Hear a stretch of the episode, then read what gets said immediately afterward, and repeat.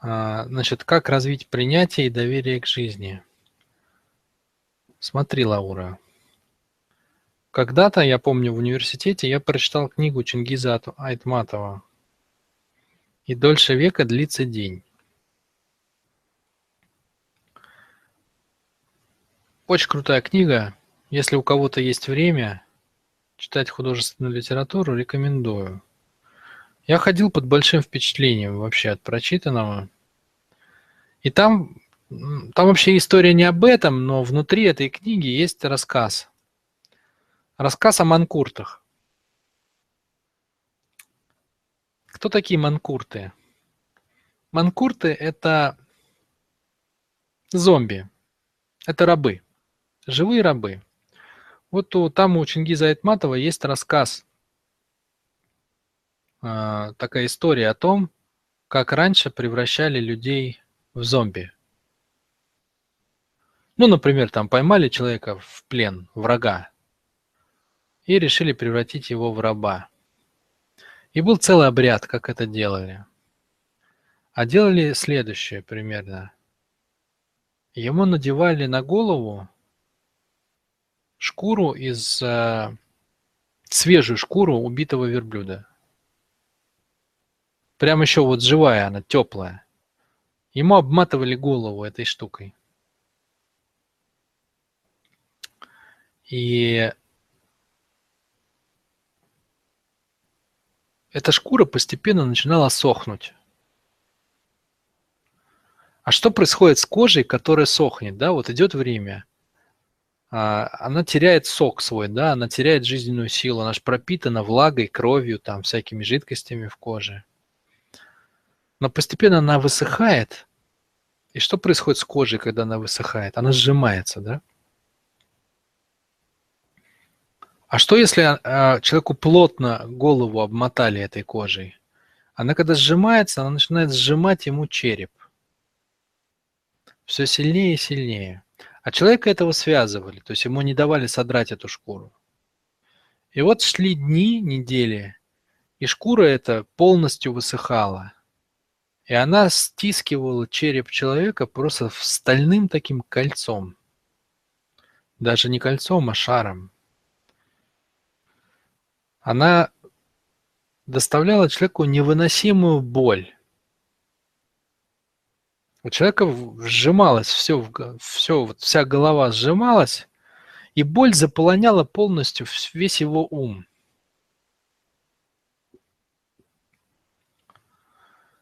И через какое-то время он становился зомби. Через какое-то время от того, что у него в голове была такая боль, его внимание, да, у нас же все делается вниманием. Чингис не описал, как, э, как это происходит, но я это понял постепенно. Как бы. Я много думал об этом случае, это меня очень впечатлило вообще, вот сама эта технология доставить человеку столько боли, чтобы он своим вниманием больше не ходил к себе в голову. Это как запрет думать, понимаете? Как запрет думать. Ему доставляли такую боль в голове, что он не мог своим вниманием больше смотреть в голову и превращался в зомби. То есть он превращался в человека, у которого не было доступа в собственную голову. Представляете, такую штуку делали. И после этого он становился рабом. Ему можно было говорить, что хочешь. Он только ел, пил и мог дальше делать любую другую работу. Ну, любую работу, от которой отказывались э, нормальные люди, там, в холоде что-нибудь делать, в голоде или что-то в этом роде. Так вот, вот эта технология, еще раз, я понял ее относительно недавно, но она очень хорошо показывает, что человек делает в своей жизни. Когда мы испытываем боль, мы отказываемся смотреть на это – мы отказываемся смотреть на источник боли. Мы отказываемся смотреть на себя внутри этой боли. Мы отказываемся смотреть вовнутрь, в свое тело, в свое сознание и видеть себя побитыми, потерянными, бессильными, униженными, жалкими, трусливыми, глупыми, осмеянными, еще какими-то. Мы отказываемся туда смотреть своим вниманием. Как Манкурт отказывается смотреть свою голову, потому что ему там больно. И он становится зомби. Вот точно так же человек становится зомби, только не замечает это, этого, когда он отказывается куда-то смотреть. Так вот, что такое неприятие жизни, Лаура? Неприятие жизни – это отказ смотреть на что-то. Это отказ смотреть на то, кто ты на самом деле. Это нечестность, да? Я уже много сегодня говорил про нечестность. Это отказ смотреть на настоящие причины своих поступков. Это отказ смотреть на цены, которые на самом деле вы платите или за вас платят другие люди. Суть неприятия в том, что мы не хотим видеть реальность. Мы не хотим видеть жизнь реально, например, жестокой или доставляющей нам боль. Поэтому мы начинаем избегать ситуаций боли, чтобы не сталкиваться с ними. И в итоге мы всю жизнь проживаем в бегстве от боли. Мы не хотим видеть себя униженными, поэтому начинаем избегать ситуаций, где нас могут унизить. В итоге мы отказываемся конфликтовать, выходить на сцену, вести вебинары или что-то в этом роде. В итоге мы живем с жизнь нереализованных людей. Понимаете? Из-за того, что мы не можем посмотреть на себя каких-то, чтобы не видеть этого, мы убегаем от чего-то. И наша жизнь меняется. Мы больше не делаем действия, которые хотели бы делать, но которые не хотим, которые могут нас привести а, к ощущениям, которые мы не хотим испытывать.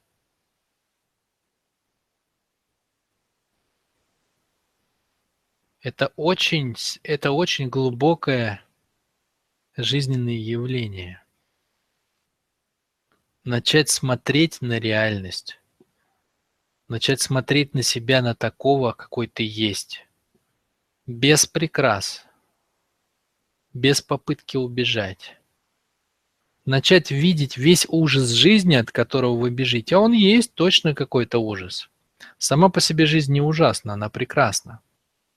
Но совершенно точно есть в ней какая-то доля, которую вы называете ужасом для себя, от которой вы бежите и из которой рождается непринятие.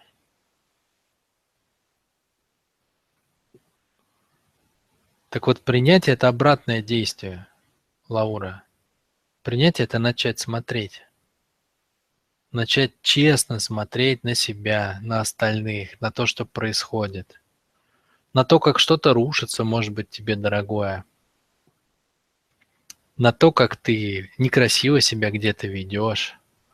На то, как ты обманываешь, врешь, трусишь, боишься, перекидываешь на других что-то. Это все делают. Я не, не конкретно там что-то сказать про тебя, Лаура.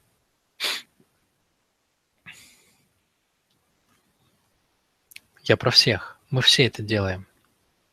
Но мы все делимся на две неравные группы в связи с тем, что мы это делаем. Кто-то из нас смотрит на это по-честному, по-настоящему. А большинство из нас не смотрит на это. Ты показываешь человеку на то, что он на самом деле сделал, что здесь он украл, а здесь он поступил некрасиво, а здесь он за твой счет что-то попытался сделать или получить. А он начинает оправдываться, отнекиваться, на тебя перекладывать, делать тебя плохим, чтобы получить право самому сделать с тобой вот это. Вы знаете, какой самый частый способ а, разрешения конфликта, конфликты, когда один человек что-то забрал у другого и не имел на это права. Вот Вася забрал у Пети, например, там, попользовался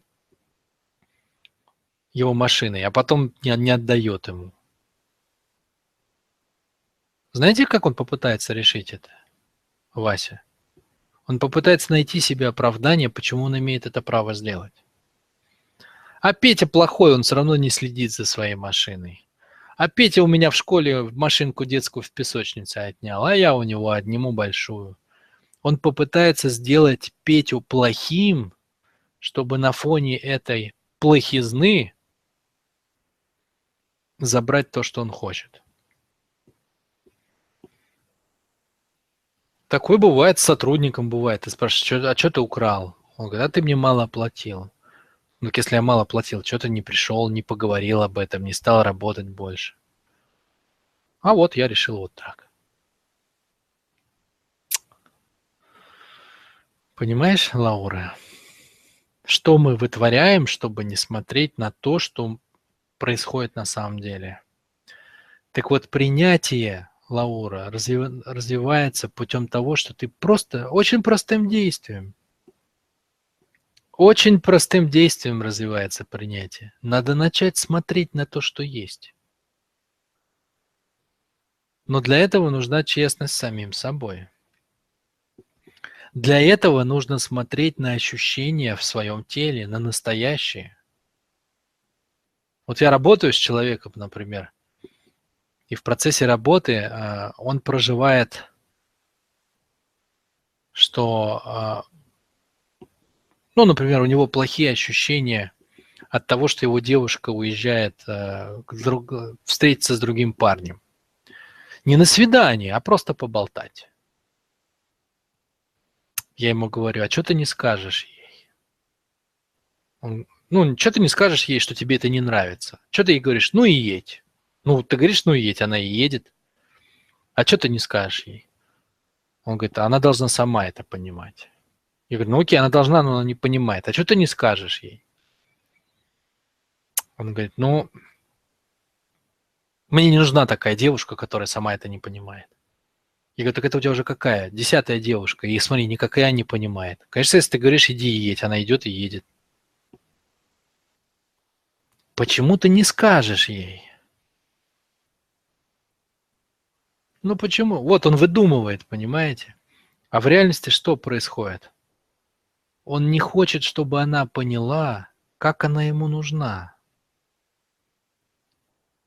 То есть у него есть внутри боль, что он чувствует в этот момент, что он ей не нужен. Но раз она едет к другому, он чувствует ненужность. Ему очень больно чувствовать гребаную ненужность. Он не хочет, чтобы она поняла, как больно она ему делает, когда она едет поговорить там с другим, с другом своим.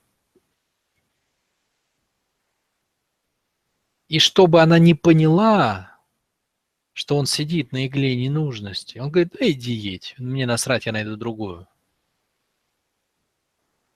И так 10 раз. И в итоге 7 лет и нету девушки, потому что каждый раз повторяется одна и та же штука. Я найду себе другую. Не может сказать. Он не понимает, что она едет с другим парнем встретиться, просто чтобы он ей сказал, что она ему нужна. Она играет с ним в ту же самую игру, в ту же самую ненужность. Он не понимает этого. Она тестирует его, скажет он мне или нет, а он тестирует, поймет она или нет. Вот они оба тестируют одно и то же. Но не в силах сказать себе это. И из-за этого рушатся их жизни. От непринятия. От непринятия в самом себе вот этой боли ненужности. Так вот, принятие Лаура начинается с того, что ты начинаешь честно себе объяснять, что ты делаешь.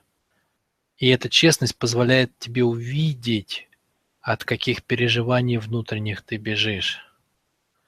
И тебе придется потом обнаружить внутри себя эти переживания, то есть прожить эту ненужность, побыть в этой ненужности, ощутить себя в этой ненужности. Только так можно развить, как ты пишешь.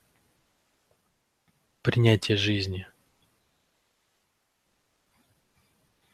То есть какой для него выход, да? Пока он сидит в ощущении, что я не могу, я не могу чувствовать себя ненужным, это так больно. Это так больно чувствовать себя ненужным. Каждая девушка, которая заставляет его почувствовать ненужность, будет делать ему больно. И каждую он будет прогонять. А ведь не найдется девушек, которые не заставят его это почувствовать. Ведь любая девушка хочет потестировать, насколько она нужна. И рано или поздно что-нибудь такое она чебучит. Обязательно. Обязательно. И так и получается, он меняет девушек одну за другой. И все почему? Потому что он не может прожить боль ненужности.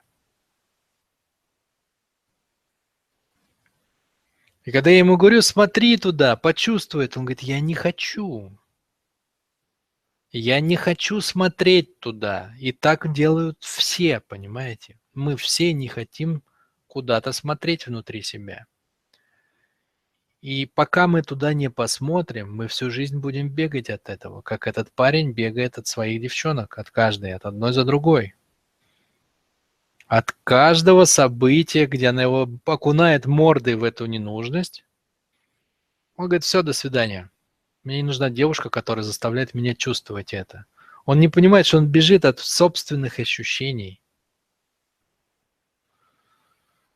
Так вот, принятие Лаура – это честно говорить себе, чем ты занимаешься. Принятие – это честно говорить себе, какую цену ты платишь и какую цену ты заставляешь платить других. Принятие это обратить внимание на те ощущения, от которых ты бегаешь. И смотреть на них, не убегать, не игнорировать, не закапывать их в себе, не убегать из собственной головы, как это делает Манкурт. Не прятаться внутрь себя, не говорить, что «Ой, вот здесь у меня ненужность, я там больше не живу». Принятие – это чувствовать то, что происходит – Принятие – это видеть жизнь такой, какая она есть. Это не отворачиваться от того, как у вас что-то отнимает, а смотреть на это. Вы спросите, а почему не действовать? А потому что пока вы не посмотрите, действовать вы не сможете. Именно смотрение даст вам энергию действовать. Чтобы начать действовать, надо хотя бы начать смотреть для начала.